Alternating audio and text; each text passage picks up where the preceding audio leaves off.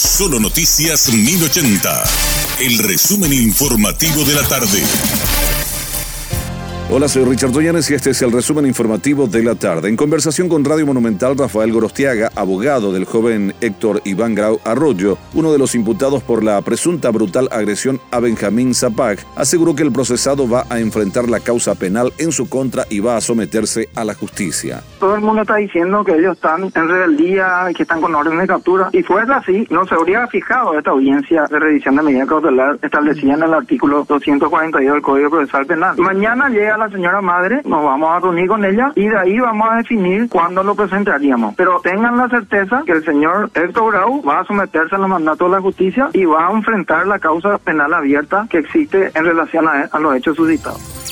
Por su parte, el señor Raúl Zapag habló con Radio Monumental del estado de salud de su hijo Benjamín y comentó que la lesión que tiene el joven es bastante grave. Hoy está mejor, está, hoy está muy cansado, ¿verdad? Me sorprende que ayer estuvo motivado, estuvo interesado por lo que le estaba pasando, le informamos de, que podía comenzar a recuperarse. Él está sin poder ver bien todavía, queríamos ya hoy retirarnos, estamos tratando de poder concretar la, reunión médica que nos, que nos autorice. Faltan unos estudios, los médicos también están trabajando por otros pacientes, entonces tenemos que ser nosotros un poco pacientes también con, los tiempos. Está evolucionando muy bien, es importante Hoy me decía eso el doctor Ricardo Prea. Que él esté bien no significa que no hubo una agresión. Benja tuvo una lesión muy grave, una lesión que le destruyó completamente. Hizo curvicar su pómulo y lastimó la parte de arriba del agujero donde está el ojo. Hablo en términos claros. Él tiene una malla de platino que le reconstruye todo lo que es el soporte del ojo.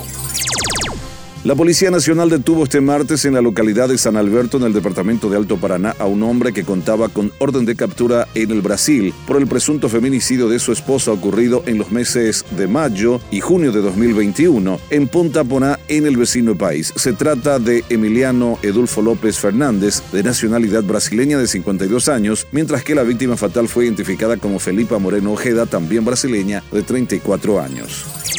Los servicios de transporte público interno de pasajeros se suspenderán durante este miércoles 9 de noviembre, feriado por el Censo Nacional, mientras que el transporte internacional estará operando de forma normal, según afirmó la directora de la terminal de ómnibus de Asunción, Sara Jiménez. En ese sentido, la funcionaria señaló que todos los pasajeros que tienen previstos viajar al exterior, así como arribos al país, no tendrán inconvenientes durante toda la jornada. Este fue nuestro resumen informativo, te esperamos en una próxima entrega. La información del día aquí, en Solo Noticias 1080.